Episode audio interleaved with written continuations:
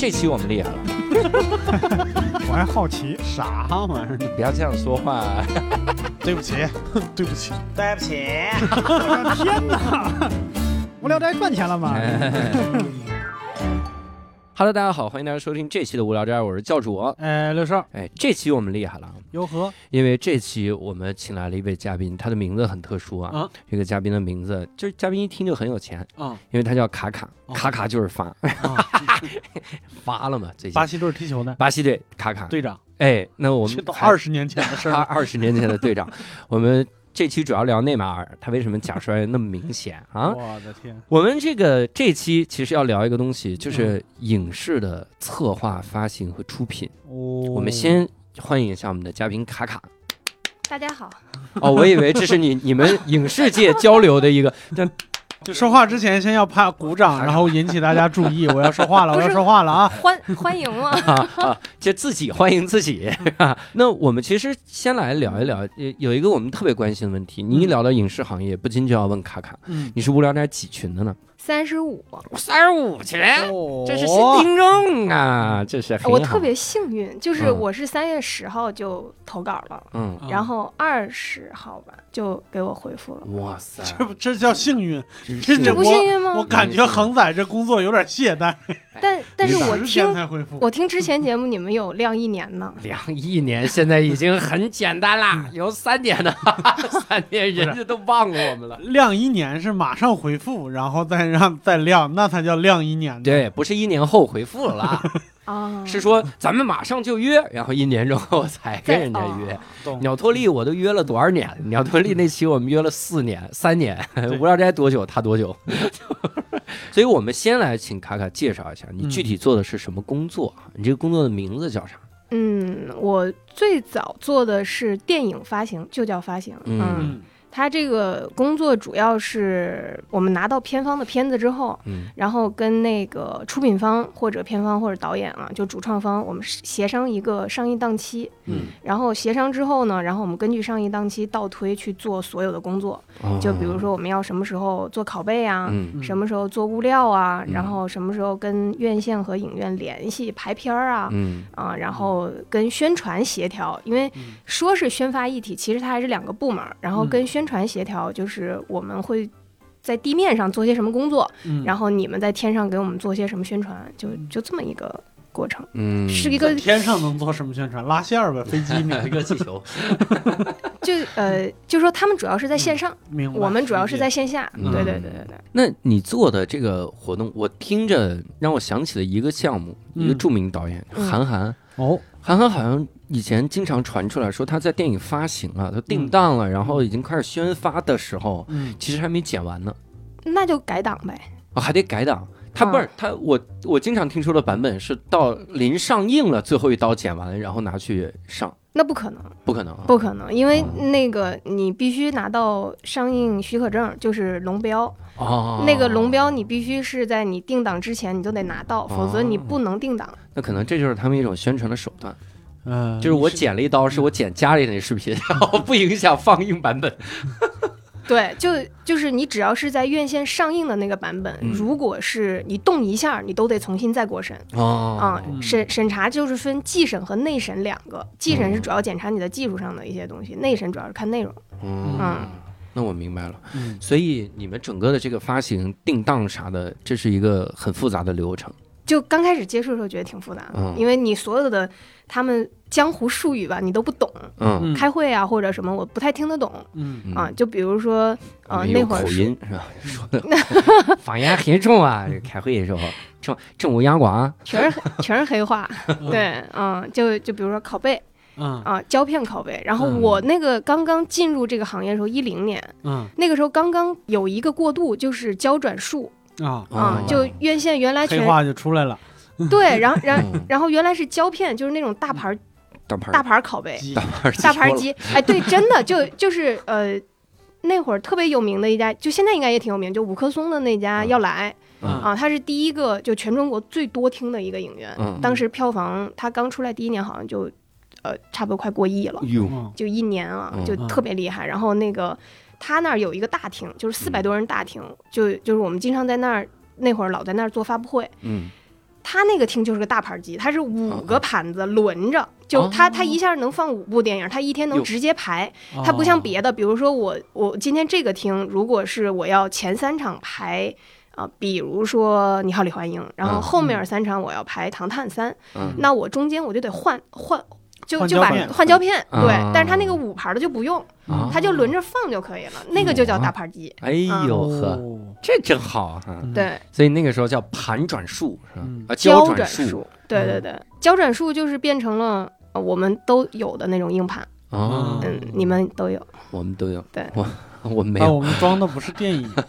你们都是一些奇怪的名字，我们装的是盗版。专场，然后是一 些这个东西。那我我还有一个特别好奇的事儿，嗯我替听众问，我相信听众也会好奇啊。五一档、春节档、什么国庆档、暑期档，嗯这个东西有讲究吗？就我得多有信心，我才会去抢春节档。就是我们基本对自己的片子有一个判断。嗯嗯嗯，就比如说特别强的那种片子啊，嗯就是说发行方啊、出品方啊，因为我们在呃档期前，就是一年它有好几个院线会，嗯。就就比如说横店它会在横店那边举行一个全国的出品方的一个院线会，嗯，然后它一般就在六七月份，嗯。就是暑期档快完不完的那个时候吧，七八月份的时候开，然后开的时候呢，大家就会带自己下半年要上映的片子去，嗯。所有的院线会看哦。啊、然后看的时候呢，其实大家都没有一个出品方或者嗯发行方都没有一个判断，说嗯我到底是什么档期，嗯但是呢。啊、我会说，比如下半年见，就是我在那个上映档期的那个地方打一个这个东西，嗯啊然后等院线全部看完了之后，他会主创上来跟大家沟通一下，嗯。只要下面反响好，我就敢闯大档期，因为院线对你的期望就就说对你的内容表示肯定了之后，你在上映的时候，你的排片率是高的。哦。首首先可以保证你起片儿，就是如果你是周末起片儿的话，比如五六日三天的排片率，它基本上可以达到三分之一。有你想现在全国正常一天能排五十多万场，你要能达到三分之一的话，那是多少？啊，然后你再算一个排呃，就是上座率，就嗯。六呃五六日的上座率会稍高一点儿，我们就嗯。按百分之十五或者百分之二十算，然后一张票你平均价三十，你就算起片儿三天，我就回收成本了，我干嘛不这个时候上？嗯，它它就是有一个测算的方式，哦，哎这个还挺有意思。对，我记得有一个也是影视圈里边的朋友跟我说，说他们几年前忘了是哪部电影了，我真的是忘了，我刚才还仔细搜了一下，没嗯。搜着，就是他们硬生生拉扯出了一个清明档来。清明档，哦，哇塞，上的都是恐怖片儿。不是，这一般是什么亲情相关的，啊什么那种家庭家庭哦就温。情片儿。对对嗯对对对这是怎么硬生生能拉出来的？就以前没有人在这个地方就拿它当成一个档期来嗯营销，对，然后他们做出来了以后，后后来清明档就叫起来了。嗯然后我刚才还搜了一下，今年是最冷清清明档，嗯，因为没有新片上映。哦，嗯，对呀、因为三分之二的影院都关门了，对，现在几乎每天那个票房惨淡的呀，我都不忍心去看。嗯，那接下来就要迎来最冷清的五一档了，这还用想吗？是。我我们本来那片儿就要五一上，哦。但是现在估计就不上了，可能看暑期档吧。嗯。哇塞！哎，你说到这儿，我还挺期待那个谁的片儿，嗯，石老板的影帝之作，哦，老郑在老天上郑飞到老郑飞到天上去吧，哎，你们快问我，你们快问我，老就郑飞到天不上去咋了？不不不不，就就就你们快问我，有一个问题就是，有些片子评分那么低，为什么要拍？有些有些片子评分那么低，为什么要拍？不是老郑这个老电影郑这个 还是很高的，还还行啊，还在 First 上拿奖了，好吧？哎，我能看，就我们都看不着，我们都看不着。哦就就说其实这样啊，就是说因为我是发行出身，嗯就是我们更多的是拿到已经成片了，嗯，然后我们看完片之后给他一个基础判断。对。啊，然然后你说的策划呀、出品，那是在还没有开拍之前做的一些工作。嗯那那如果你片子已经拍完了，其实你给我们这种人看一下的话，他对市场的判断是非常准确的。嗯，嗯。嗯，那那为啥呢？为啥有的片子评分那么低，还能排片那么高？嗯，那你可以再问我一个问题，我怎么一一个好像好像问就就是你的问题和问题是可以回答的，比如说怎么哦判断洗钱的那个片子，怎么然后你再返回去问。哦，他为什么要拍嘛？就哦怪不得有有的那个八卦号嗯。经常在底下说说这个电影可能就是一个洗钱的电影，嗯，多多少少存在一点嘛。哇塞，教主啊，录了快四百期了，别人在教你怎么 洗钱。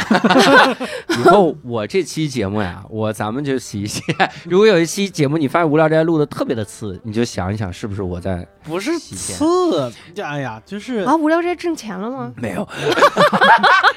什么如果嘛，你这玩意对，儿，咱们拉回来，拉回来。就你刚才说档期嘛，就是我想说一下，就是在呃之前啊，就是中国应该说冯小刚之前，中国没有档期这个概念，哦，没有这个概念，就是大家都是呃跟院线沟通，因为那个时候是胶片，嗯，然然后呃全国的影院也不多。啊、嗯一一年可能就几个亿的票房的产，嗯就整个这个行业就几个亿的票房产出。嗯，那发行发行工作人员咋干呢？就是呃，我们背着拷贝下到地方，比如说我在湖北，嗯然后我在武汉就先去武汉，然后跟嗯武汉的地方，比如说省公司、嗯市公司，就各地都一样，每个地方都有省公司和市公司，嗯就省电影公司和市电影公司嗯啊。然后你跟他们联络，联络之后呢，他们有定点儿的影院，就影院都归他们管，嗯都都在他们那个旗下管。嗯然后但那会儿都是单厅，大家大家小时候就咱俩嗯应该差不多大，大对对对对对，就是一个特别大的，就五百人或者六百人。然后我们嗯小时候看看电影都在那儿，然后呢，你去那儿之后，你就住在那旁边儿，然后呢就天天跟他们喝酒。然后那个就在那儿放，嗯，反正放一场就给你结一场的钱，就分账，就直接分。然后你背着现金回来。背着现金回来，哎呦嗯，对然后那个时候拷贝也挺贵的嘛，嗯你你洗一个那个拷贝的话，正常的九十分钟片子也得一提，啊，就里边有两盒儿两盒两盒半这个样子。嗯然后如果你超过一百分钟的话，可能得再提一个。嗯就我估计你都够呛，你都哦提不了。就是我们嗯都是拿个车把你放里边儿，拎着就拖着走。那还用嗯估计我吗？那这个估计是个人就够呛了，我这玩意儿。这对我个这个在那个那年的那个电影《一秒钟》里边，大概能看到那个样子。特别嗯沉那个。骑着个摩托车，一个电影院一个电影院那么对对对。对对对对嗯，那那个还是一个城市还比较好的城市，嗯它才有可能说你串嗯啊。就就我记得特别早那个叫，嗯，就是演齐王的那个啊啊啊！啊，就就他演过一个电影，也是骑摩托车到处串，下雨还得送什么。谢园儿吗？谢园儿，对对对啊对对谢园，对对对对。嗯然后，呃，就就是，但是他们是驻扎，就是说你像那个年代，其实一个像武汉这种城市，可能就一家影院，哎呦，就三个厅，嗯，就只需要在那儿，你就，嗯，真是不容易啊。嗯对。其实转述之后，对我们来说是个好事儿，因为啊女孩儿其实根本就拿不动。嗯。我我们那会儿济南的有个小姑娘，可能也就一米六，然后我们发那个画币的时候，就是两个，她得提前看片儿，嗯。实在没办法，从北京自己运回济南，哦，就就是你没办法提前看片儿，她没有办法记，因为我们那会儿都走铁路运输。对嗯嗯，然然然后呢，他就没有办法，他就自己坐火车到北京，然后自己再拎回去。我然后拎回去的时候又赶着要去放，实在不行。然后但是那盒儿特结实啊，嗯，它又没有电梯，他直接从上面咔就给扔下去，扔哒哒哒。我天，那真的是，那万一胶片摔烂了，那就是烂片，拍的真的是烂片儿。对画笔也不太好烂嗯嗨。那那我冯小刚开创了档期，就就是贺贺岁档，啊，对贺岁档。然后就是好电影集中在一个一个时间上，但是那会儿只有他，啊就就没有别人嗯。，我嗯我觉得应该是反过来想，就是他是瞄准了那一段时间大家的心情，嗯按按照那个心情对找那个就是拍摄的方法和主题和选材笑的。哎，对，那那也是发行方就是华谊给他的一个就是市场定位吧，然后嗯他比较适合那个嗯就欢乐的那种氛围，嗯嗯。但是那个时候春节呢，大家又没有看电影的习惯，嗯所以就干脆放到春节前，因为春节大家可能都要回家，大家觉得。呃，那个年代在三线城市几乎没有电影院，对，所以如果你在春节上就没有票房，因为哦。就大城市的人不都回去了嘛，对。对吧？然后你看我们现在春节档啊，就是一一二年之后，就是我们嗯。发泰囧之后，呃，整个电影院疯狂的就盖。就各种地方都盖电影院，你要看在平时，北京就北上广深的电影院绝对是票房高厉害，嗯。但是你要到春节的时候，四川绵阳的一家万达能嗯。超过北京的，就特别厉害，一天二十万，就那么走票房。嗯，都回老家了，对杰斯卡回去变成小翠儿，然后看一下，是。对，然后第二个开创档期的就是那个画皮，嗯，他开创了十一档，就十一一原来在我们这儿也不是个档期，因为大家会出去玩儿，嗯。对。因为全年时间最长的就是十一和春节，嗯但春节大家要回家，肯定不会出去旅游，嗯然后只有十一大家会出去旅游。啊，但但是他靠这部片子就是创下了一个档期，大家觉得哎，十一也是可以的。听起来这两部片子就是敢，就是我敢往这儿排，然后嗯扛出了一条路，就是对我我我觉得也是，就是导演对自己片子内容有信心、嗯啊，然后还有一个是发行方对市场判断比较准确。嗯嗯，那能不能给我们稍微科普一下，这个影视策划和发行和出品到底是什么？各是干嘛的呀？因为在我们听起来就很都很抽象。我们印象中，电影行业只有三个角色，第一个是导演，导演第二演员，第三编剧。有本子得有人演，还有人指导，就就是大概是这样的。嗯，那就策划、发行、出品是啥？其实出品在最前面，出品就是投资人，嗯，就是资方。嗯然后资方分几种，一种是纯钱，一就是我只有钱啊，然然然后还有一就就我对这个呃事情本身有一点情怀，或者说嗯有一点向往，或者说我想认识明星或者导演什么之类的啊，就是这种人。嗯然后还有一种他就是拿热钱他就往里投的，嗯就纯的投资方嗯啊，就是资本方嗯啊，这是一种。然后还有一种呢是，嗯，就是有资源的呃出品方，就比如说像猫眼儿。嗯。嗯，阿里嗯，啊，然后万达，反正这一类的，对他们自己有资源，自己有厅我有院线嗯啊，或者我有影院，然后或者我有呃线上的售票平台，平台对，嗯。就或或者爱奇艺什么这这种嗯。啊，这叫有资源的投资方。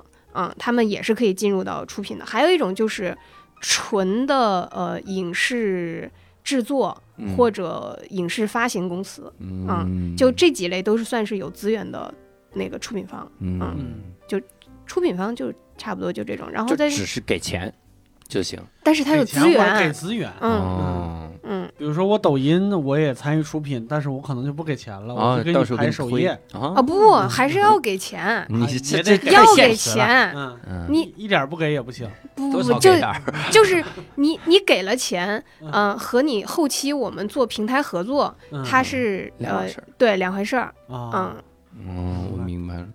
那发行呢？嗯，发行就是刚才我说的嘛，就嗯就是我们呃会跟要去找院线，对我要跟院线沟通，嗯嗯，然后就是中国一共有一百多条院线，嗯，嗯，然后基本中国上才一百多条院线。啊，不然呢？哦，就比如万达算一它是条院一条院线哇对，然后比如说星美，它是一条。哦中影数字它是一条，大地它是一条，那我一共才知道四个院线金逸什么 那些啊，，嗯然后还有一些是电影管理公司嗯啊，就是电影管理公司它基本上是直营影院，就比如像 CGV、UME 嗯啊，就这些它就是呃所有的影院都是它直投的啊，就是没有外来资金，它全部统一管理。排片呐、呃，就是上那些物料啊，嗯。或者说我怎么请这些艺人来呀、然后怎么走路演呢？他都是嗯。统一跟那个管理公司沟通，嗯，但是他没有院线权，就是他没有牌照，嗯。它不能，人家不能加盟他，嗯。啊，然然后他也不能做那个跟我们发行方的沟通，就是他不能拿到片，嗯。就是就是拷贝吧，嗯。哇，对策划就是更早期的了，对吗？对。就是刚才你问的，比如说有些片子比较烂，他为什么拍？其实我们经常看到片子的时候，我们也有这个疑问，我们特别想问导演，就是你为什么要拍？当然是洗钱啦，你还不知道吗？你们都已经公众号都写了，对，就香港人来内地经常会什么？啊？我我以为我模仿是广西口音啦。是，就是我觉得策划就原，就是我不知道我我之前做的策划，他们肯定是呃，一般就是我觉得是导演自己的作品，嗯嗯，他他会有一个策划在里面，他其实是从内容出发的，嗯但但是我们就是我做的这个策划呢，它其实是你内容给我。就是我不需要你把完整的剧本给我，你只要给我一个故事大纲、嗯。啊，然后就是有一点点分分镜的那种，呃，就是几千字儿吧，或者一万字这种的，你给我，我看完了之后，我会根据你的内容，然后嗯、我会先提一些问题，比如说你呃，就是谁导，嗯。谁演，谁主演，嗯。然然后你想在你的预期档期是什么时候？比如说你给我一个大概的上半年、下半年，然后、呃春节档还是什么档，就是你想什么时候上，然然后所有的信息我收集齐全之后，我根据这个给你一个市场判断嗯啊、就是比如说这个演员他就没有过十亿的票房的片子嗯嗯啊、那有可能在你这儿也不可能超过这个天花板，嗯他可能就到这儿了。嗯啊，就比如说七亿，他一直是五到七亿，那他可能他的档就在这儿。嗯然后比如我们再看其他演员，然后综合一下演员的票房的一个数据，嗯然后再看你导演啊，然嗯。然后你导演的，就其实这个是个大数据，但但是他需要有经验的人去判断这个数据。嗯。啊，然后再看一下这个导演的成功作品啊，之前的案例，如果没有是个新导演的话，那就要看他的呃有没有就是之前有没有拍拍过什么短片嗯。啊，然后看他的那种细腻程度啊什么的嗯。啊，然后再就是看那个档期的票房，嗯。就比如说你是春节档，好，那我就只需要算这个档期里面我能排到第几，那我嗯。大致就能判断出我的票房，因为嗯。春节档的票房它是定的，就每天都是这么多，就嗯比如说十五亿、十亿、十二亿，它它这么一个状态啊，嗯。我就取取个平均值就可以了嗯。啊，然后我就算我每天的上座率、排片率，然后什么的就能判断出来。那我判断出来我的能得到的一个票房之后，就比如说我判断这片子七个亿，那我往回推，嗯、你的成本，那我按照持平的一个状态算的话，就是说我投多少钱，我能回收这么多成本，嗯那它呃就不能超过两个亿，嗯它的拍摄成本就不要超过两个亿。只要你在这个里面的话，我大致是能包得住你的，就是我的发行是能包得住你的。啊啊，那如果你真的想让它，比如说过十亿或者怎么着，那就在你创作的时候看你自己加什么私货了或者什么，嗯对吧？就这么个状态，就是能不能报看命啊。但、但是我们保证的是，你要让这件事一直持续下去。嗯嗯那我还想请卡卡给我们嗯科普一个词儿，我有一个词儿听着就老觉得这是一个很霸气的词，嗯叫对赌协议。啊，对赌协议是不是就是那种，就是你觉得我这个最多挣十个亿，但我觉得十五亿，咱俩就对赌。哎，我然后如果挣到十五亿，你的命给我；如果我没有，我命给你。对赌协议，我听了特别的他又不是赌命，牛啊！那 赌总得赌点过瘾的吧，这玩意儿。就是你这抬杠协议，对，就就因为对赌协议，其实我们错过了美人鱼。就就是我们曾经，就是我从光线出来之后，然后我们跟着之前的领导，我们做了一家发行公司，然后呃，我们的投资方是跟周星驰的公司是有合作的，嗯。啊，然后他们投了那个，就是相当于是我们的上层公司吧，他投了美人鱼，嗯。然后我们作为他的下层发行公司，我们就有优先的洽谈权，嗯。然后我们去聊的时候呢，然后当时反复测算，就是呃，他要求保底，嗯。就是现金打过来，我把片我把片子给你看。哦。啊，你你连先看的权利都没有，哇塞，嗯，然然后当时他要求保底十五亿，嗯。我们死活算，就就不是我们啊，嗯。就是我领导，就后来的老板，他嗯死活算，他只能保十三亿，嗯。然后就差两亿，我然然后我们就说。你就咬咬牙嘛，对吧？对？就又不用你的钱，就是是上城公司相信你嘛，你干嘛那么大压力？大嗯。大不了就就散伙嘛，对吧？哎呦，对，但但是如果你赌赢了这，对吧？就就嗯这个事儿，你就要敢赌嘛。你十三亿你都敢赌，你十五亿为什么不敢赌啊？然后他没赌，然后最后就便宜了连瑞，呃人家签了对赌协议，人家就直接去那儿就把合同一签，现金一打，片子拿来一看就定档了。直接塑造了另外一位影视大佬，但是这个就就是谁就不说了。嗯嗯嗯，这真行啊！对，然后我们就就是错过了这个片子，它相当于什么呢？就是说他跟你对赌的其实是票房，嗯，然后就是十五亿。就嗯。十五亿以内的，就比如说我按照百分之多少给你分成嘛，嗯。就就是因为院线要分一部分嗯。啊，就是票房十五亿，那你差不多能分到百分之三十八到三十九这个样子，你就乘一下啊，然后乘差不多就是四亿这个样子，你就把那个现金打给他，嗯。他就把片子给你，嗯。然后票房放到十五亿以内的，啊，就是就就反正你就分，嗯过了十五亿他才再分，就十五亿以内的他不分了哇啊，就过了十五亿之后，你们再签一个就是分账协议嗯。啊，你比如比如说跟周星驰的公司再签一个分账协议。哇塞，啊，这真有信心啊！周星驰他有点飘啊，他啊，还他有好作品吗？有 有，嗯我我有一个小白问题，嗯。因为小的时候我们看电影的时候，尤其是看港台电影，就会就电影开始之前你会有那是在电影个公院看的吗司的那个，肯定不是，一定不是。但我们在电视上有，对就是电影开始之前会有那个就比如说什么嘉禾，嗯什么什么那种那种东西，因为那时候感觉就是一个电影前面就一个，但我现在看电影就是好前面多个哈，前面得看十来个这玩意儿，联合出品，对吧，四十个中国最牛的公司都写了，就各个公司都有都有一个片头，对，我得先看五分钟，先看五分钟广告，再看五分钟片片头，然后再看。现在为啥这么多呀？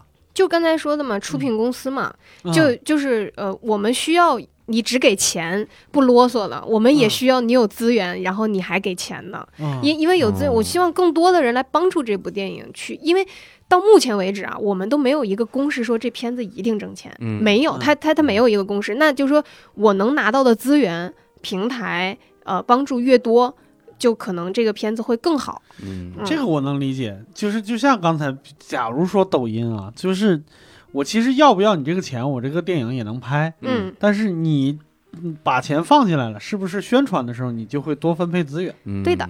啊？就就你是东家之一了，对。你是不是就该就该下花我们安点心思？是的排剧中人刷抖音，干嘛刷抖音呢？就是这样，对，因为它抖音它也是有数据流量的嘛，它嗯。给不给你流量或者什么怎么着，就是反正这个它就是越越大的片子，嗯，它可能就是前面的片子就越多。嗯，我一开始觉得就是前面那个就代表这个电影是这个公司拍的，不是，然后那你就看第一出品方。后来就会越来越多，越来越多，越来越多。哦，有嗯。有有时候拍的那家公司可能在第三、第四、第五这样啊，因因为可能它占的份额比较少嗯，嗯啊，就是在我们，因为我一直是在公司，就是嗯。我没有去过，比如说导演工作室啊，或者什么什么工作室之类的，嗯。啊，就就是公司起片儿，它其实有两种，一种是比如说你是导演，然后你有一个作品，你来找我，你来找公司说我想拍，嗯，你愿不愿意投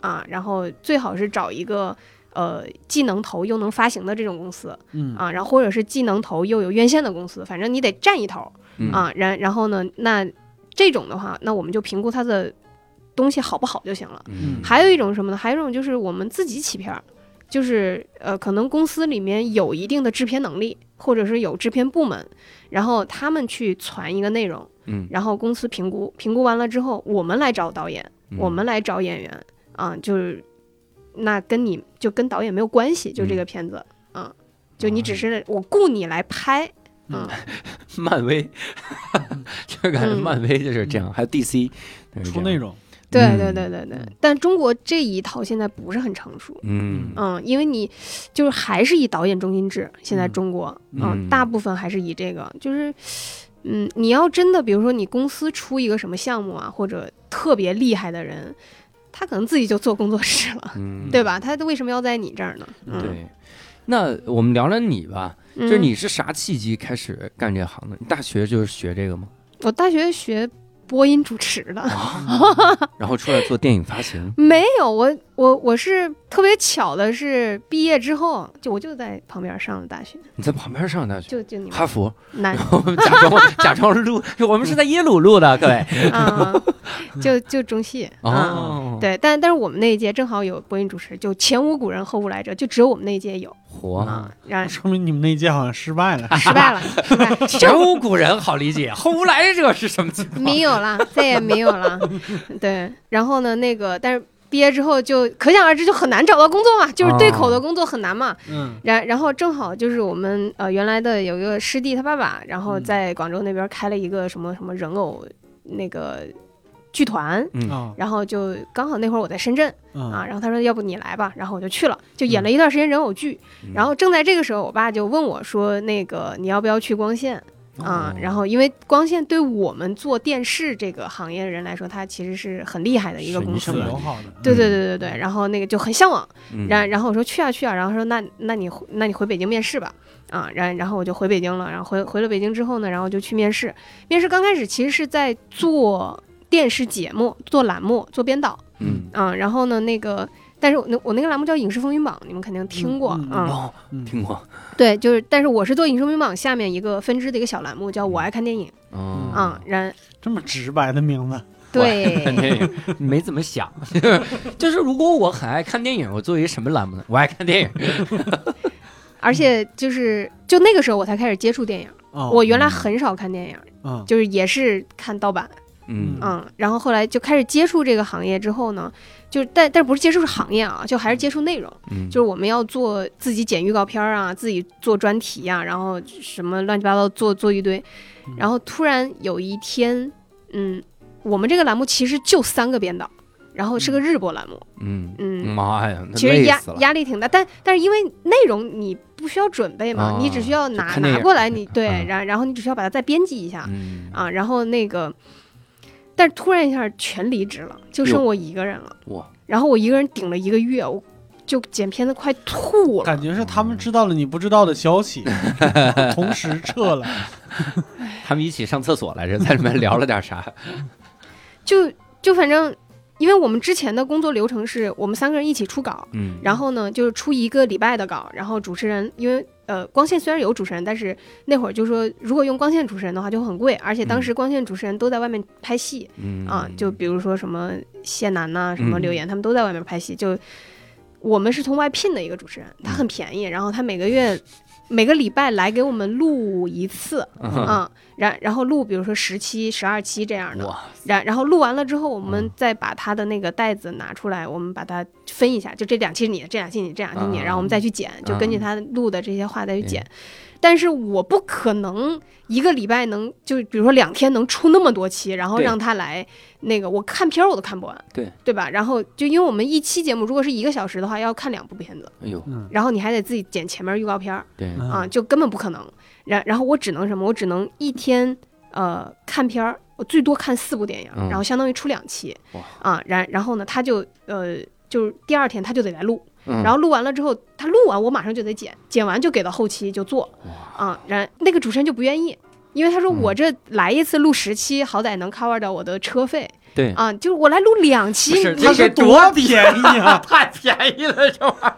坐公交车费。块钱，这，我天，对他他就不愿意来，然后不愿意来，我就疯狂的拉着光线的各种主持人，大佐也给我录过，然后大佐主持人呃那个经纪人还骂他说这什么这什么节目你也接不对，然后 但是当时光线就是我们俩经常面对面在那儿吃方便面，哎然后当时光线就剩他一个主持人，所有节目都是他录，嗯，然然后只有我一个人顶一个日播的栏目，然后我们俩就同病相怜在那儿，然后他说我要跟你做好朋友，我说好呀，现在不知道去哪儿了。嗯。啊、然后那个呃，做了一段时间之后，我说我实在不行了，因为嗯我看你们没有招人的意思呀，你们是觉得我可以是吗？觉得可以，我快疯了。然后那嗯个呃，我就跟人事申请，我说我要换部门。然后嗯其实当时光线有很多部门，嗯就有影业，然后有艺人经济，有大型活动部，就是可以去做大型活动导演，比如那会儿国剧盛典呐、什么这种的。然后他们还是不想让我走，因为其实缺编导。嗯，嗯，我说不行，我说你不让我走我就辞职。然后他说，嗯，他说那那你再坚持坚持，你总得让我们招招人吧，不能嗯让节目空窗。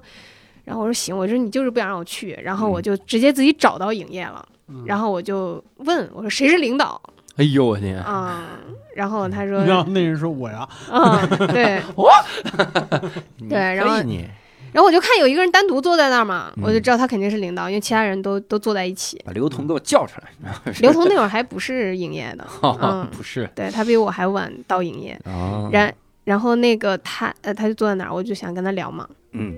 然后一聊，结果他就是发行，然然后因为我提前问过，我们影视风云榜原来有一个编导去了宣传部，嗯然后我问宣传是干啥，他说剪片子啊，有人审呐、写稿啊，我说嗯，不去不不去，干了，对，不不能再干这事儿，然然然后我就去。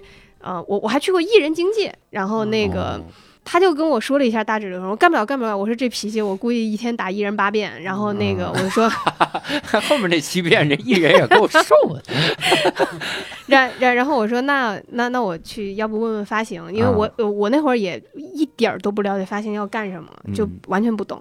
然后大致聊了一下，但特别巧的是，那个领导他也是湖北人、哦，啊，然然后他就说他说行。他说那个，但是我们这边工资没有呃那个节目部高，因嗯因为你想我一个月一个人顶一个人，我得拿多少钱？就是所有所有片子都是我出，你还不给我打 A 吗？啊，嗯你不怕我走了吗？嗯对吧？因为他分 A、B、C 三个等级拿钱嘛。嗯嗯，然然后反，我说那你尽量给我争取争取吧。啊啊，然后呢，我就回去等消息，结果等等等等等，就一直没有消息。但这边人也招上了，接下来的一个月，我就主编就天天问我，你做片子呀？我说不做，嗯，我就那个月我就只拿了一个基本工资，就是一分钱多的也没有，啊我就天天坐在那儿，就税也没给我扣，因为还不到一千块钱。嗯，这也太基本了，这工资啊！对呀、我就是把那些呃医保啊什么那些嗯全部扣掉，其实是不到一千块我钱。然后我就他说你做一期吧，宝贝儿，我说不做，嗯我就得歇着，我天天看你们做，就是真的快吐了。然后我说我就等那边消息呢，嗯嗯。然后结果一个月过去了，没有消息。我说这不行，下个月不能再拿不到一千块钱了，然后开始做，就开始做。你说把这几个辞了吧，我这有点歇过来了。对然后我我我就过去跟他说，我说我说他说还没消息呢。我说啊，你没看着我开始写稿了吗？对，然后就就又开始做，然后呃，我记得那会儿张昭还呃给我面试来着哎呦，啊，因因为他就是刚组建影业的时候，大家还是愿意用自己人，就从我们节目部呃拉了很多小伙伴过去，嗯。就是比较优秀的那种编导啊、嗯。或者主编啊什么过去，但是因为大家可能一个不适应那边的工作节奏，然后还有一个行业变化，嗯。啊，然后再加上在这边其实大家都已经做得很好了，然后你嗯。过去之后是个小白，你当然要挨骂，对吧？但是很多人可能受不了，然后再加上呃你的项目不好，又要扣工资什么这那的，然后走了好多人。那会儿大家对节目部过去的人就有警惕，就是你来了之后会不会一不顺心你又要走？嗯，那我又要重新招人，我好不容易培养你熟悉了，那你嗯出去你肯定是去别的公司嘛，那你嗯还能干什么呢？对吧对？然然后所以他们就很警惕，所以一直压着不让我过去。然后中间张昭还找我聊了一次话啊，然后就就说你怎么看这个光线的片子？嗯好尖锐，就这个问题，我也不知道该。百度网盘看，但当时光线的片子真的都，就说挣不挣钱另说啊，但是嗯确实风评有点儿，嗯，就是烂片公司，就所我们去院线，院线都这么说我们的。嗯我们一去，人家就说：“哎，烂片公司人来。”我说：“那你该请我吃饭，我们让你们挣着钱了。这说话也好贱啊！哎，烂片公室，来来，哦，耶！”是，就我们还得哄着他们，因为嗯得给我们拍片儿什么的。嗯然后那个呃，就是他非要问这个问题嘛，我当时也比较年轻，比较就是不太会说话，情商也不是很高，然后特别直白，然后就说公司为什么要拍这些片子呢？不能拍点好片儿。哇，可能这也是我另就是一个月没有去的原因。嗯他可能觉得我是不是性格有点太冲动、直白，嗯没有情商，过去是不是也会一段时间就要走？嗯就可能他有这个顾虑啊。嗯啊、然然后幸好的是我没有要求要去制片部门嗯啊，就是我不要我不要去项目部，嗯我就是要去发行部。啊，然后他他觉得哦，那那也还行，反正你们发行部的项目经理也都走了，那要不然就把他调过来吧。发完《精武风云》之后 啊，对，发发这段让石老板听一听吧，强心针。那我说一句，你说烂片公司，但那些电影真赚钱呐，赚钱了哦，都赚钱了，都赚钱，对？吧？都赚钱了你说人王晶是烂片导演，但人家在业界不是烂片导演哦，人家是在观众心里也不是烂片导演。嗯，嗯嗯，然后呢，就就过去了嘛。然后、嗯呃，就是《精武风云》这个片子弄的，嗯然后就耽误了我一个多月，然后十一月份才去。我是给《爱出色》这部电影收的尾，嗯，然后我真正第一部发行的片子是《最强喜事》，也是光线第一部过亿的片子。就我运气比较好，嗯就我到了影业之后，影业就一路就嚯，对，嗯，你是福星啊！也不是就你要来单立人兼个职吗？我们现在也面临这种 挂个职就可以了，不就是吗？对啊，给你发社保，五险一金，我们给你交一金。谢谢啊。然后那个呃，就是《最强喜事》第一次接触发行，嗯嗯，然后干了很多特别就低级错误的事情。哦嗯最开始就是有路演，嗯就是那个黄百鸣，嗯。哎，是是是叫黄百鸣？是。啊，黄百鸣，然后古天乐、嗯。张柏芝，嗯然后他们要可以走路演嘛，然后那个时候其实刚刚开始流行艺人去影院厅里面跟观众见面这么一种宣传形式。嗯。啊，然后黄晓明作为出品方，因为这个片子是他自己拍的，他是第一出品嘛，而且是他自己制作了，然后他又是主演啊，然后其实内地的观众对他也很熟悉，嗯。啊，特别是那个时候的主流观影人群还是八零后，嗯。就是一一年的时一零年的时候，主流观影人真的是八零后，嗯。然然后大家对他是有记忆的，比如他的开心鬼系列啊或者什么的，对，然后呢，我就要给他们订机票。我的惯例就是我们很抠嘛，我们就要订打折票，然后嗯流程都给你蕊好了，那你不可能改，对吗？就是你就根据我的流程一站一站往下跑嘛，嗯从第一站就开始改，哎呦，我的那个预算就不停的往上加，嗯。因因为你不是订的全价票，你就改签你就要交钱，改签你就要交钱，然后我就不停的找，就是张老板张昭总让他给我签预算，我们俩一起在外面抽烟的时候，他说怎么样干呢？因为他知道我过来了嘛，嗯。然后我说还挺好，就是老改机票，老要重新做预算，张昭总就乐了，然后他就说，哎，这个难免，你下次记得给他们订全价票。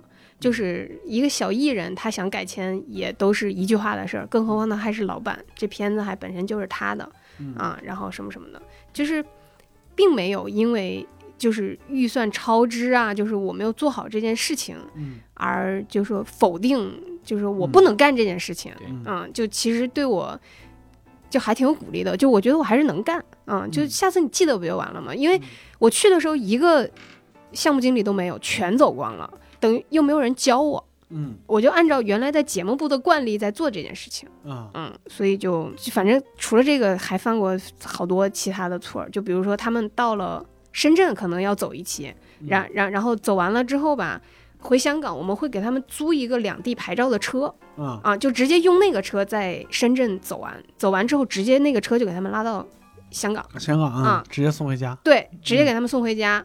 最逗的是他不告诉我地址，因为我要跟租车公司联系，因为嗯人家要给我算价格嘛。嗯然后他说啊，那个，那我们当天就告诉司机就好了。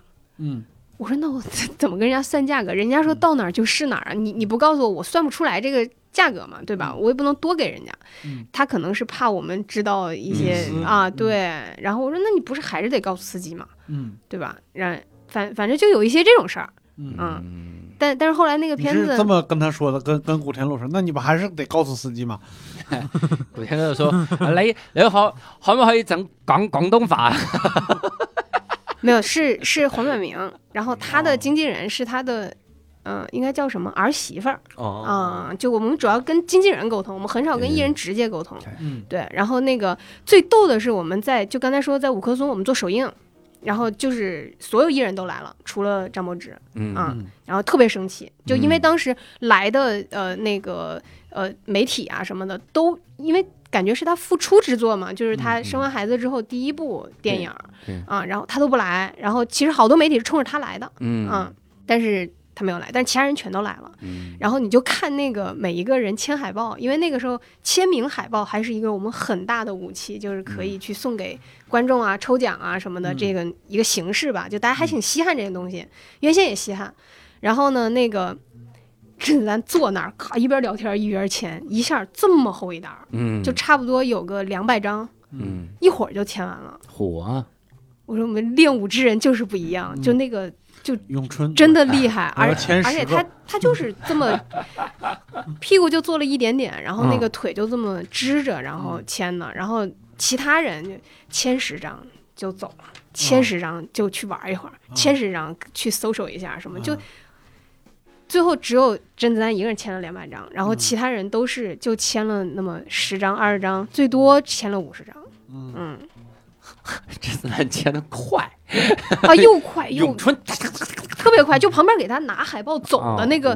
得两个人给他拿。他签的这个字还比别人笔画多，啊真字儿就要签多久？啊，没有，他们就是就啊，嗯就是叶问，叶你 IP man 就他呃，确确实只有真字儿能看出来，哦，其他的后面就看不出来。这个字儿也挺复杂，别看这个字儿，看子字儿其实挺好。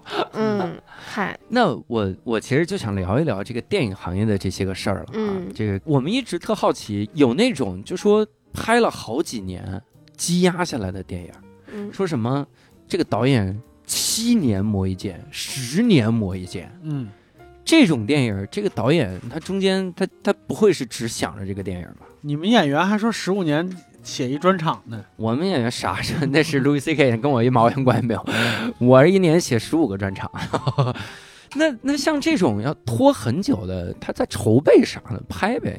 他应该好多都是拍好了吧，上不了，啊就审查过不了嘛。啊你比如《狗十改三》，嗯《狗十三》就很多年才上映啊。嗯，狗十三我们看的时候应该是一四年之前嗯。就看过，哇。啊，当时拿过来想让我们发，嗯。我们觉得片子挺好的，而且他那会儿不叫狗十三，就是狗十三，它不是这个十三大写的十三吗？嗯，然然后有的地方写的是这个十三，小写。就是阿拉伯数字十三，就变成了其实就它原名就叫狗逼。狗逼，哦。对。然然后就名字你就过不了哎呦啊，然后他没办法，他就改成这个十三。后来人家说你这还是有嫌疑，就是你在宣传海报的时候，其实你是可以把它连在一起的，哦然后最后没办法就改成大写的十三，就名字才改成这个。然后里面还有就是过于现实，就是它虽然没有什么那种呃，比如说。呃就比较残忍、血腥、暴力、黄黄赌毒这这这些东西，但是嗯就是对一个孩子的成长过于现实，就是就所以他有他不是那个问题，他不能过审，嗯他而是可能审查的人就是我觉得也有票数吧，就是他他们每次嗯嗯，那就拍出来，然后一直积压。那这段时间一直沟通嘛，那导演咋办呢？饿死。导演在接别拍的，下拍下拍下一部接别的嗯先放那儿。哇天，那对很多演员来说是不是疯了？对啊、你你特别是这个片子的主演不是那个叫雪莹那个叫嗯张雪莹那姑娘，嗯，她拍这片子的时候才十几岁，上映的时候二十多了。哇，对吧？你做宣传的时候，你都看不出来是她。这换了一人，你是主演没来啊？哎对，就就就好多这种特，特别是演员是小演员的情况下，对，等呃就就是指着这电影翻身的。嗯呃也不是翻身，就嗯就是他就是年纪小，啊，对他年纪小啊，不不是说他在这个咖位小，对，就年纪小的演员，我们之前还还接过一片子，就讲青春片儿，嗯，然然后我们第一次看的时候就在光线，就他就拿过来看，我们说你这片儿上不了院线，为啥？就他就没有上院线的那个气质。嗯，就说不上来这个东西。然然后呢，那个呃，就是光啊、色彩啊、演员演的呀，就是嗯所有全是路人演员，嗯，全是路人演员。然后导演也是一个，我就是有梦想，我就是要嗯拍。他妈说行，那我出钱给你拍，他就拍了他。妈出钱对，然后就拍了。拍完了之后呢，放的找他爸的院线，这一家子，然然后找了关系，就到光线给我们看片儿。我们说嗯很难，因因为你拍片儿才几百万，就连一千万都没有。对。然后我光做拷贝就得一百万，你还要再花一百万去做拷贝，嗯，然后你还得再花一百多万去做宣传品，嗯，你最少花个两百万做宣传，你你光这个宣发费用就比你拍片儿钱都多了，哦，你要不要上院线嘛？哎呦，对不对？就就这个事儿，你你要找我们正规的发行公司，肯定是这个价钱，我不可能比这更低了，嗯。而且我还得收发行代理费，哦，那你等于你是血本无归，你还得再赔一部片子的钱，嗯嗯。然然后这片子一直拖，然后到我们从光线出来，一五年从光线出来的时候，嗯，找找到我们，说这回你们该便宜点儿了。然后我们真想给他运作一下，啊，然后就确实这个妈妈挺那个什么，然后我们当时看就是演这个片子的这些小演员嗯，都已经上大学了，哎呦，就当时是初中，嗯，好家伙，你想就多少年了？就他现在出来走路演，你都不相信那是他，对，就换了一批人嘛，对就是，哎而而且那个男主就就那个小男孩当时很帅，然后我们看到他的时候，已经是个胖子了。长慌了，我刚才想问这种问题没敢问。你想想《哈利波特》，了，你像如果《哈利波特》拖个十年上映，这真的我觉得票房会少一半儿。但是赫敏越来越好看呀。啊啊，对，往回折一折啊，里面有一半的演员越来越好看了。除了哈利波特，其他都是吧，都是越来越好看，包括罗恩都越来越帅。这你说说这家伙啊，主要他也不长个儿，嗯，哎呀，我可真的是这期节目 有很多的呃这个这个点啊、很好。那那那种呢，就是那嗯，有没有那种就是拖了很久，结果挣了钱了就有啊，N 年不开张，然后开张就吃了啊。N 年？有啊，无问西东啊，无问西你知道他拖了多少五年？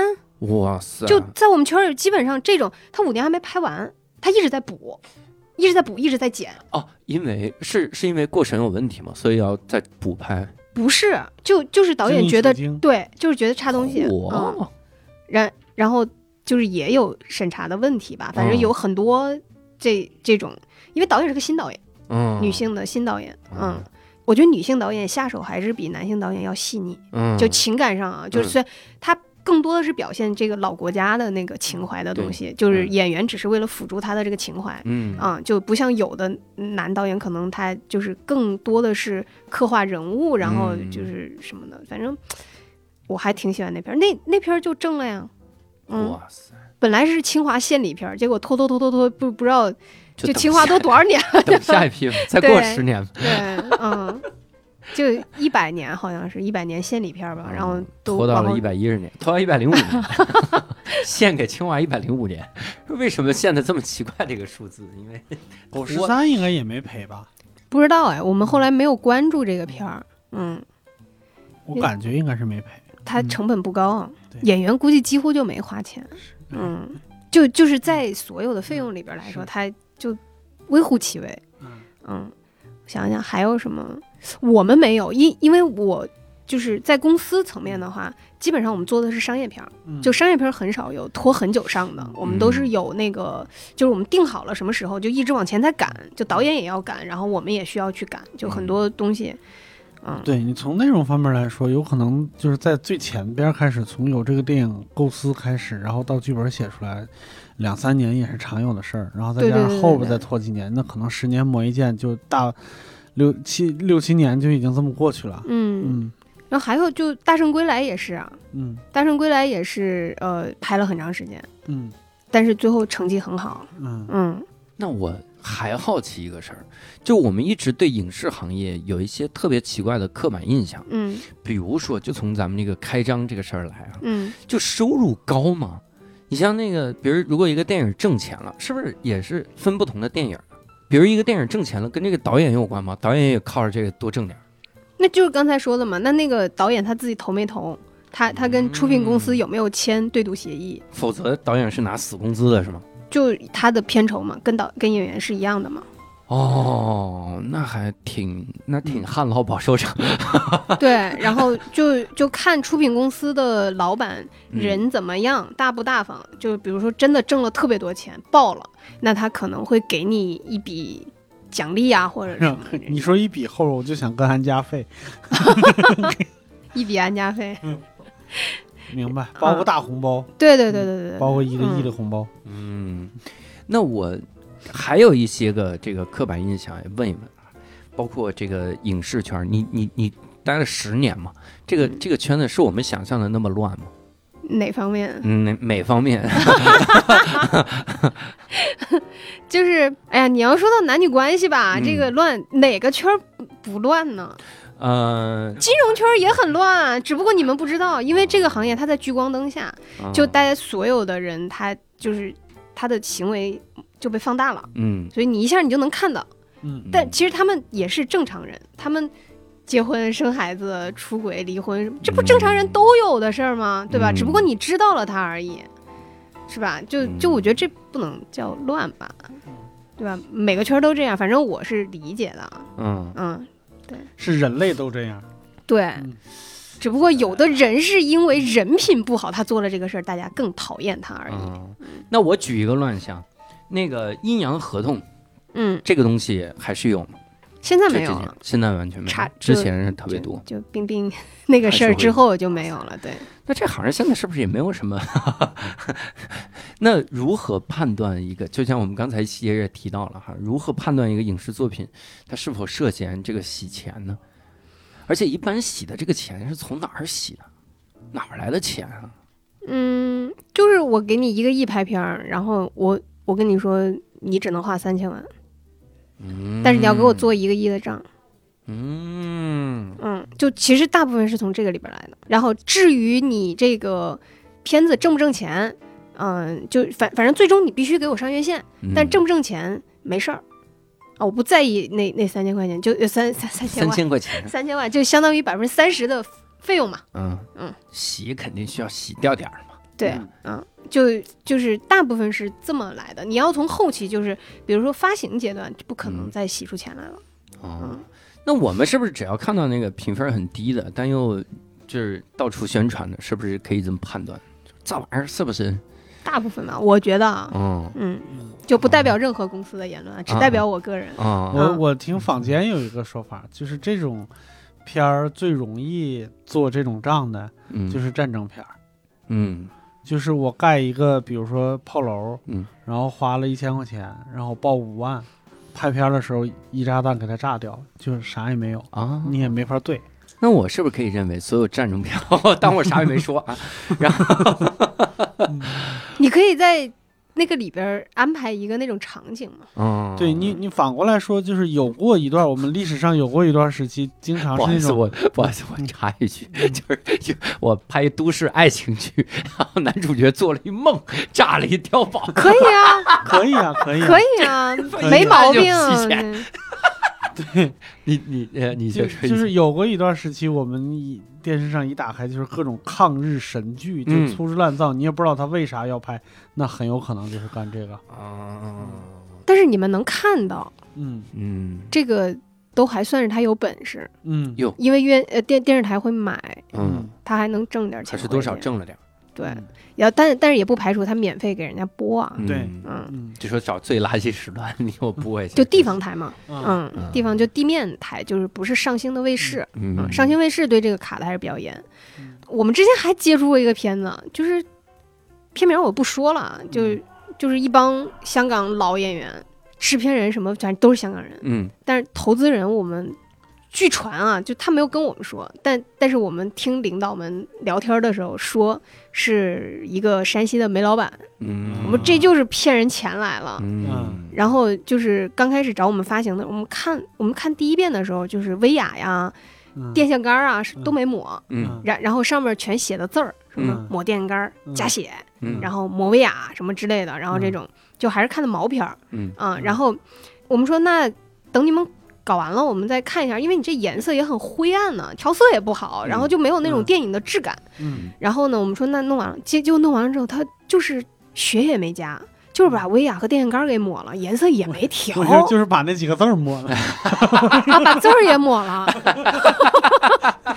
字儿还有抹啊，然后我们说那什么意思呀？这是，嗯然后他们就各种态度好，然后对我们什么啊，你们怎么怎么啊，就就反正讨好我们，想让我们给他们发了嗯啊。然然后其实就是我们感觉就是给投资人一个交代吧，嗯啊，就是就你看上月线了，然后就上映的第一天，其实这个事儿我们真的因为他态度很好，我们知道这个片儿应该不会卖的很好，但是我们就是贴了自己所有的脸，然后跟所有院线说，呃，我们这片儿要上了。嗯，然后人家说那这周末还有别的片儿，那你说给你排多少吧？其实这个片儿在我们看来的话，就嗯顶多五到七，就百分之五到七的一个排场率。嗯，我说不行，百分之十五起，哎呦，就你起码给我顶两天，嗯就周末你要给我顶完。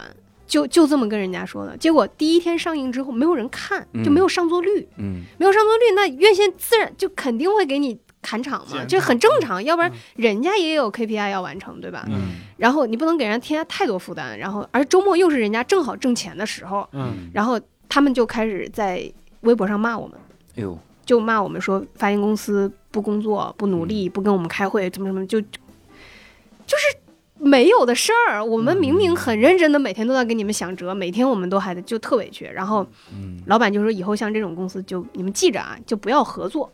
嗯然后呢，晚上院线就问我说明儿还排吗？我说随便。嗯，就第二天就几乎没有了。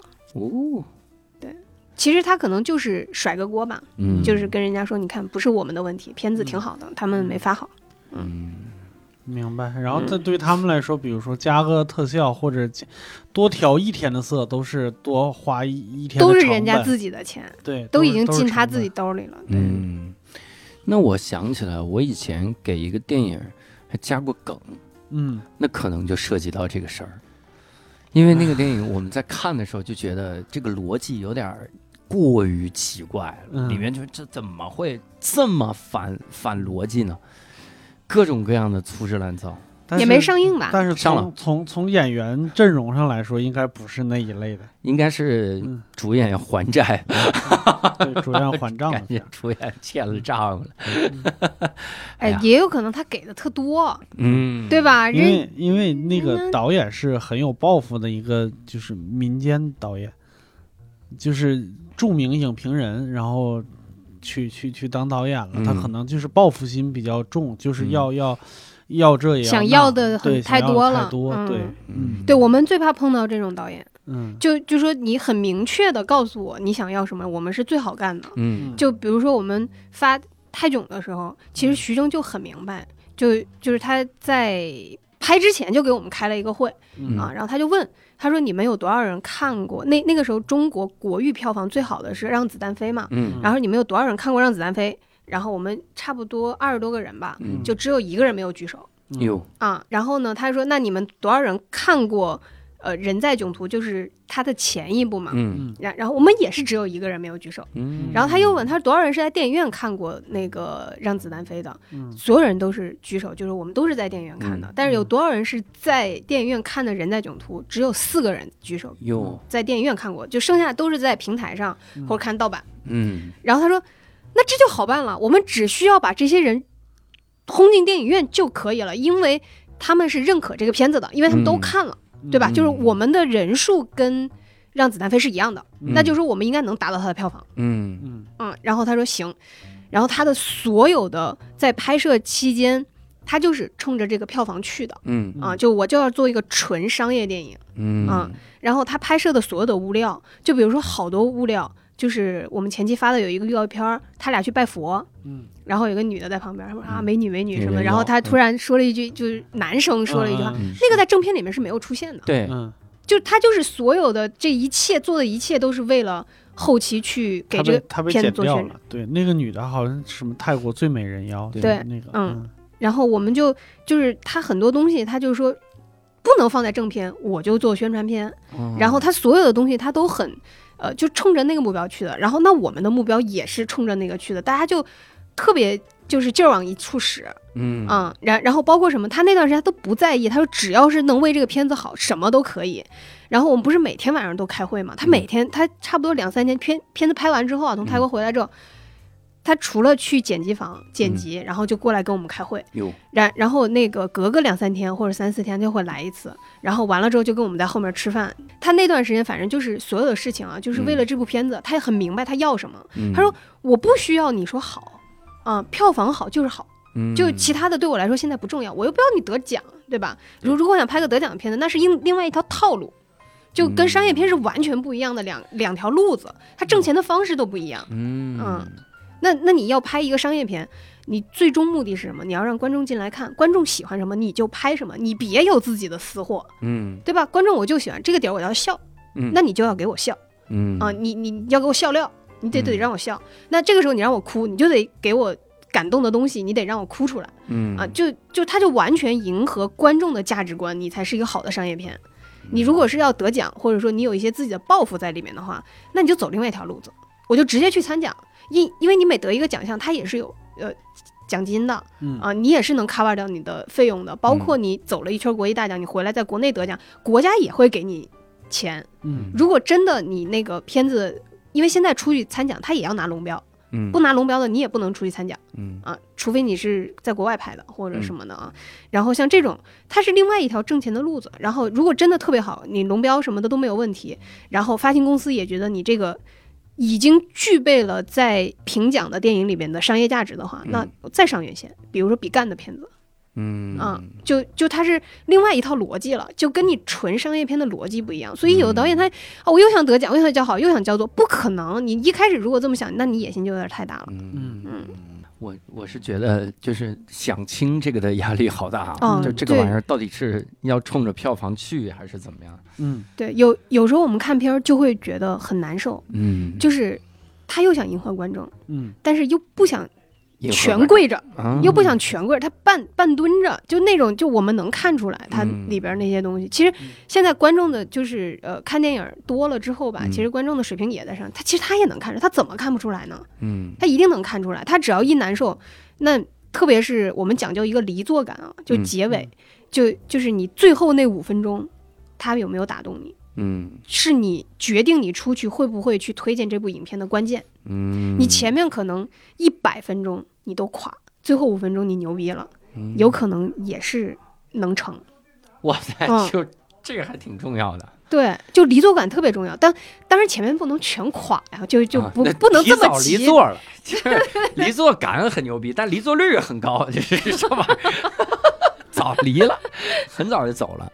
嗯那我们其实还可以聊一个事儿，就是电影它到上映前，它一定绕不开的一个环节啊，就是这个审查，嗯要审一审。哎，我跟你讲，之前我为啥觉得我那个加字幕那个特别的疯狂，因为我们嗯看的是它没上没第一开始没审查那个版本。哇，它里面好多东西，这这玩意儿，我加梗的时候我就在说，这玩意儿能过吗？这地儿我们用加吗？这肯定要被毙掉的呀！这一段，它里面就直接讽刺别国领导，就 一模一样，照着拍的。我说这你这能不可能能过呀？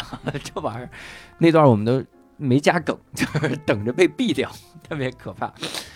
但是我我之前看过一本书，这本书就是说这个美国军方如何审查电影。嗯它里面这个审查，就其实每个国家都有审查的这个制度。嗯。它里面说美国军方那个审查还挺有意思啊，比如他要拍一些战争题材的电影，那我要跟陆军合作，那陆军说你在里面你就必须要有陆军的镜头，而且要正面，这样呢，你将来就有更多的年轻人愿意参加，而且来进陆军，啊，入伍，哎，入伍嗯。加这个。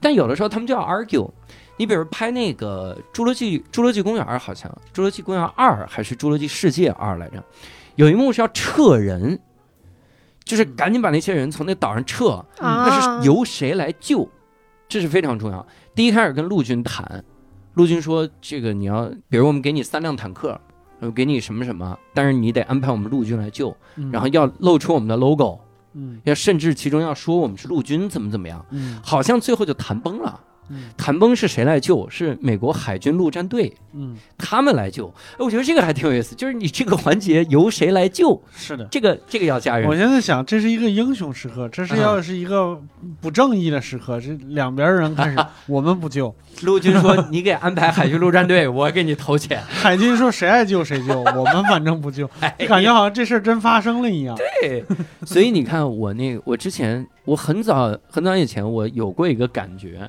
就说美国老拍这个外星大战外星人，他真的是轮番救地球啊！嗯，美国海军救地球，美国陆军救地球，美国空军救地球，嗯好几个。你看威尔史密斯那个不就是空军救地球吗？嗯独立日是吧？啊，独立日嗯他开着飞机上去，然后扇了那个外星人一个耳光，嗯然后回来，外星人说再也不拿你老婆头开玩笑，什么就走。他是 外星人明白了地球的这个这个外星人叫边界。Chris Rock，外星人知道了地球人的边底线到底在哪儿，然后每个都要救一遍，那是为啥？后来我就明白了，真的就是跟他们军方聊，就是谁给我支持，然后我就把你们拍成一个正面或者是咋样，这种审查，我觉得还挺有意思的。了解了一下这这些，这个是在拍片之前，啊，对，肯定的，对，就是我在创作出来这个内容里面，它可能嗯。就有，比如说警察、嗯。军队嗯。啊，或者什么一些其他的那个政务部门，然嗯。后你就必须得去找他。就比如说嗯。你是警匪片儿，你就必须找公安部。嗯，然后公安部之前不是有一金盾嘛，就是你就得跟他合作，嗯。然后他去帮你过这个公安部的审查。嗯。然后现在是公安部宣传部在做这个事儿啊，金盾好像撤掉了。哦，啊，然然后比如说你是公检的，嗯。就是那个检察院的，你就要跟检察院的那个文化那个叫文艺部吧，然后跟他合作、嗯。啊，就他们有专门的负责这个的人来跟你去协商你这个里边的内容，然后要怎么弄怎么弄怎么弄。比如说《人民的名义》，他就是跟这个合作的，啊嗯，他他就是在提前你就得有，然后到最后审片的时候，他们的人也是要来的，就比如说嗯一把手、二把手或者什么的，就是就高法的呀，或者什么高检的，嗯。就这种，他们都是要来审的。比如公安部的一把手，他可能你拍片过程当中，他有可能都会去探班，然后看你嗯。就是是不是在正不正面啊，或者什么的啊。嗯。然后比如涉及到宗教、道教什么这种的，那就是叫什么协会吧，他们也要来审。哎呦，啊，就是你涉及到什么东西，这些人都要参与到这个审片过程当中嗯。啊，就不光是电影局，我刚才想，独立日那个，如果是陆军找过来说，你这样，我给你三辆坦克，你能不能用它去打外星人？嗯，挺好。那坦克上得装高射炮，得打得高一点儿。我设计外星人从从地地底下钻出来不就行了嘛？这很简单，环太平洋改改本子了。那是海军，海军。说到审查制度，前两天那个看一个小小，也不是纪录片儿，就是一个网飞做的一个影视吐槽片儿，就是这里边一个人在吐槽各种各样，就是好莱坞的里边一些惯用套路，嗯，就比如说。喷水啊，嗯就是喝喝水，旁边人抛了梗，噗，旁边喷个水。嗯他们说这个是在生活中绝对没有人这么干的，啊啊，但是他他在电影里边就是一个常用套路什么之类的。然后他说到那个，在美国就电影初期分级制度之前，嗯是。呃，默片儿的时候就已经开始有那种暴露和亲热镜头了，但是嗯。后来大家发现这个事儿不行，因为大家发现这个事儿赚钱，所以无法控制了。嗯。所以当地的宗教协会，一个好像是很很当时在美国很著名的一个、嗯。那个主教，嗯。然后跟电影界有良知的电影人嗯签了一份协议。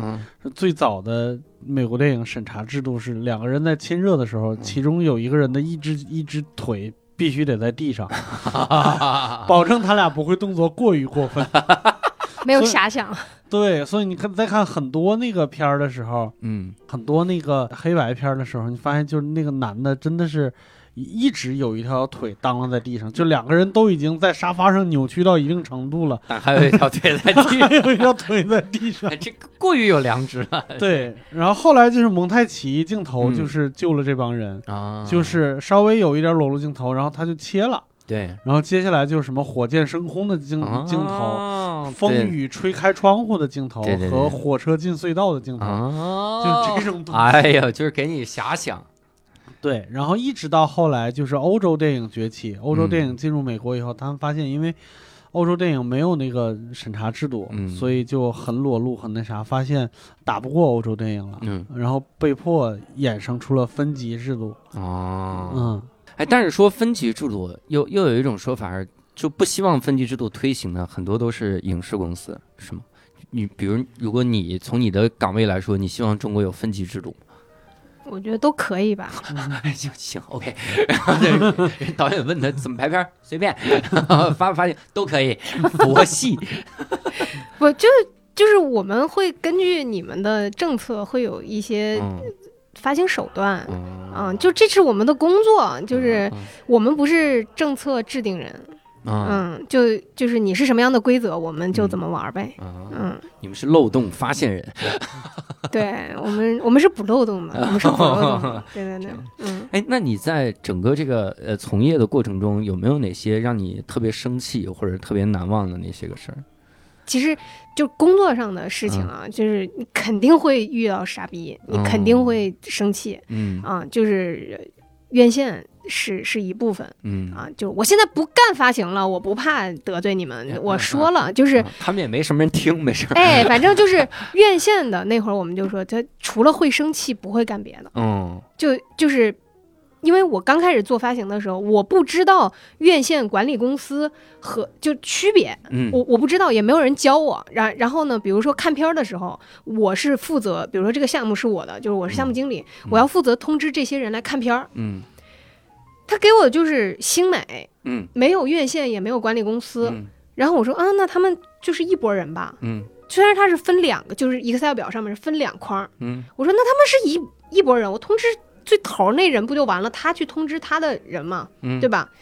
结果院线给我打电话说，你为什么不通知我们看片儿啊？哟，我说我说我不是通知那个谁了吗？嗯然后他说他是管理公司的，我说你们不是一起的吗？嗯他说不是一起的呀。我说哎，那你给我讲一讲，他就生气了。哦，我是真不懂，我就问他嘛，你得教我，要不下次我还不通知你，对吧？嗯嗯，他也不教我，他就跟我生气了，然后跟我老板投诉我，哎呦，嗯、然后我老板就是也觉得他们不是一家的吗？那你给我教教我。然后然后说下次给他们买全价票就行。不是他们都在北京，就大部分嗯。院线在北京、嗯。啊，就哪怕不是在北京的院线，比如说像广州金逸啊，就比较嗯。大的这种公司啊，广州金逸啊，然后呃就是苏州呃那个江苏的幸福蓝海啊，像这种院线，它可能在地方，在嗯。南京、广州什么的，但是他们有比较重要的影院在北京，然后嗯。负责人他是可以代替院线来看片儿的。嗯啊，就我们也要通知他们来看片，尽量就全部通知到，除了地方的那些地方电影公司的那些嗯院线以外，就都要通知他们来看片。哎呀，还有什么呀？还有就是，因为我们自己有发行，我我们铺网，我们只要是过亿的城市，我们都有人，嗯我们就是每一家影院，我们的人都认识。然后我们知道这家影院它能不能摆物料，我们知道它能摆什么样的物料，嗯然后我们在分的时候，我们就自己分了，而且我们有影院地址，因为我们每个地方都有人嘛，就是我们地方的人就会把地址给我们，我们就自己发了。院线又生气了，人给我们打电话投诉我们说，你们发物料为什么不通过我们？啊，哪一家能不能要？嗯，就就是我要不要给他们，这都是我们决定的，你们有什么权利决定？嗯哦，就就这个就也让你就莫名其妙，就我是为了我片子好，对吧？然后我片子好了，你也挣钱，嗯你你为什么要卡我这个呢？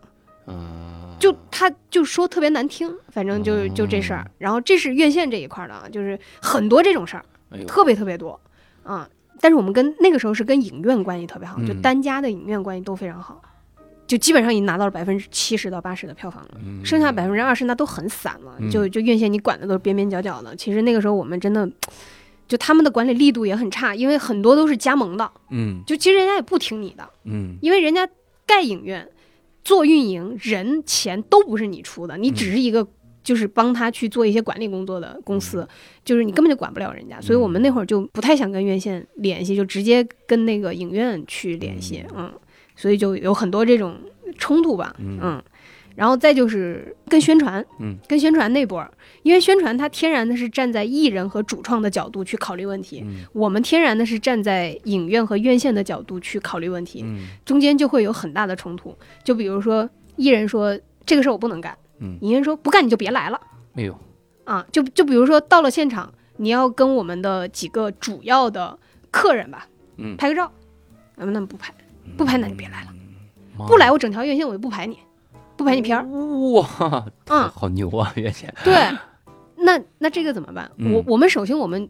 因为我们沟通不到艺人，嗯就有些就是宣传直接去跟艺人沟通，嗯那他们就会跟我们吵架，嗯，就吵得经常就无法协调。嗯，试试在新浪微博发私信嘛，Hello，不知道你能不能看到，希望你来这个影院给我们拍个照，然后还还有一种呢是那个，就是比如说他们会提前把明天预定好的要发头条的照片发给我们，嗯然后呃，比如说定了新浪的头条啊，或者嗯什么豆瓣啊，或者什么啊头头条，但是他是比如第二天早上八点钟发嗯，啊，然后呢，但是他会提前一天就给我，然后我要用邮件发给我下面的那个发信人员，嗯，然后他们在地方有一些媒体。嗯啊，地方媒体如果能拿到这个哈，不给钱都给你上首页，嗯，就因为他们很难能拿到这种一手资源，他是嗯可以不用转新浪的了，嗯。他可以自己再写一篇稿用这个图，但是你只需要比新浪晚一个小时。嗯。啊那但是我们有些地方的小孩呢，就特别想显摆，就提前就把这个料给放了。哎呦，他这一放吧，新浪就看到了，嗯。新浪能看到，然后看到之后就那我不用了，但是我宣传是没有备用的照片的，嗯。然后我们又在一个大办公室里办公，宣传就开始了，就指着鼻子骂，哇，就是我就很委屈，因为嗯。我发邮件，我还一百多号人，我一个一个打电话说，你们不要提前给，明天早上八点钟统一发，一定要跟媒体沟通好，如果他不同意就不要给他，对，因为新浪肯定是我首保的嘛，对。对吧？结果先发了，就好几次。哎，这种事儿，我就特别委屈，就让我特生气，但是你又没办法，确实是你的人的工作失误，你就嗯必须得担着。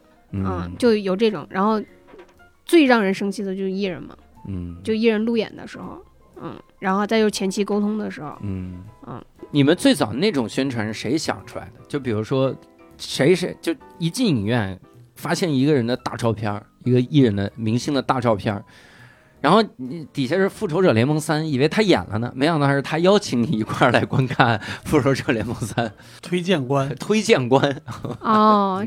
这个这个好像是就有流量吧，他其实是想用他的流量嘛。好。然然后包括你像有的片子不是找鹿晗来唱，呃，就是推广曲。推广曲啊什么什么的，他就和这个片子有关系了嘛，啊，然后他就可以以去做这一块的宣传。真行嗯，这些方法，一般是国外的电影找这种推荐官的比较多。你可能嗯。国外大咖在中国下沉市场没有那么大的嗯。那个号召力。嗯。嗯，那最后我想问一下，你进入这个行之前和之后，你对这行的看法会有改变吗？嗯，可能时间太长了。很多都习惯了。对，就就是呃，我觉得没有进来之前吧，我觉得这个行业就跟你们刚才问的问题，比如乱呀嗯啊，然后可能就是人际关系很复杂呀，然后人跟人之间可能要有斗争啊，或者什么嗯这之类的。嗯，但是进来之后，我觉得这个行业更像一个江湖，嗯，就就是大家还大部分人讲的是老的那种江湖规矩，嗯。就是你新的那种，比如说用金钱来衡量利益的这种，相对较少。就比如说你这部片子给我拍折了，没问题，我看好你，下部片子你还给我。哎呦，啊，就他有一些这种情感在里面，嗯。嗯，然后呃更单纯吧，嗯，就呃大家更单纯的在做这个事情，就能做好的公司或者能出来的这种行业大佬，都是很单纯的，我想把这件事儿做好，嗯而不是就是我真的是想用这件事儿来挣钱或者挣多少钱，嗯嗯真的想挣钱的，我觉得都不太好，其实。